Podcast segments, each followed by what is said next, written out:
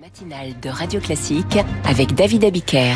Il est 8h12, c'est l'heure de l'éditorial de Guillaume Tabar. Guillaume Tabar qui va faire son édito devant un des grands patron de presse que la France compte. Claude Perdriel est l'invité de Radio Classique à 8h15. Mais pour l'heure, nous allons à Marseille. C'était hier. Le Rassemblement National lançait sa campagne des Européennes. Grand discours de Jordan Bardella. Le parti a dévoilé son slogan, Guillaume, slogan de campagne. La France revient, l'Europe renaît. Quel message veut faire passer le parti de Marine Le Pen? Écoutez, remarquons d'abord que ça n'est pas un slogan qu'on aurait aimé imaginer pour le RN il y a encore quelques années. Euh, la France revient, oui, hein, mais l'Europe renaît non, hein, qui a une tonalité quand même bienveillante à l'égard de l'Europe. Alors, pourquoi ce slogan?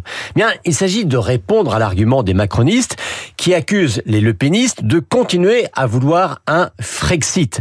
Donc l'idée de dire eh ben, nous ne correspondons pas à la caricature que nos adversaires veulent faire de nous, sous-entendu ils ne sont pas sérieux, ils vous mentent. Alors bien sûr, hein, il ne faut jamais s'en tenir à un slogan.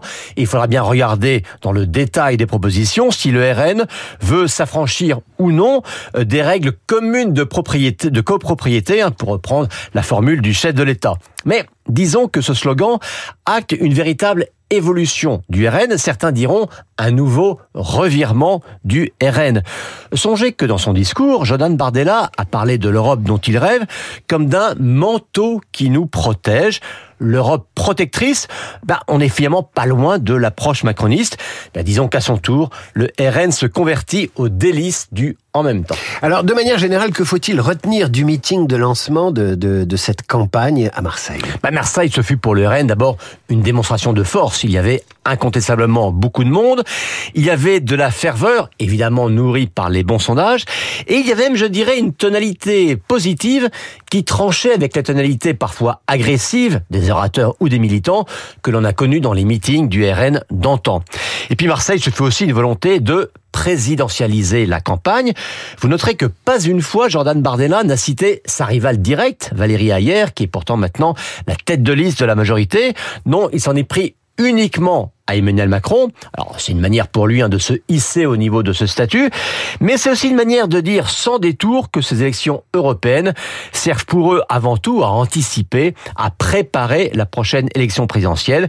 Et c'est pour ça d'ailleurs qu'il a fait euh, de ce meeting le jour 1 de l'alternance.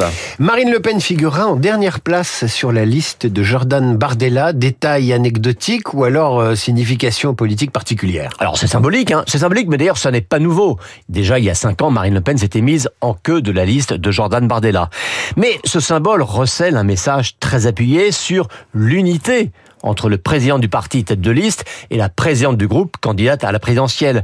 Car à force de voir les sondages du Benjamin, à force de parler de Bardella mania, à force de dire qu'il séduit une partie de l'électorat qui reste hermétique à Marine Le Pen, bien forcément la petite musique d'une rivalité entre eux s'installe. Puis aussi parce qu'on le sait bien, l'ambition euh, d'un numéro 2 euh, qui, euh, qui, qui, qui surgit, c'est un classique de la vie politique.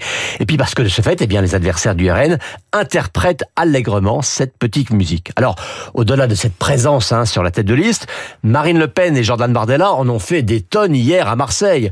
Arrivée commune, embrassade ostensible, serment mutuel, engagement du président du parti à ne jamais décevoir, ce sont ces mots, celles qu'il a propulsées.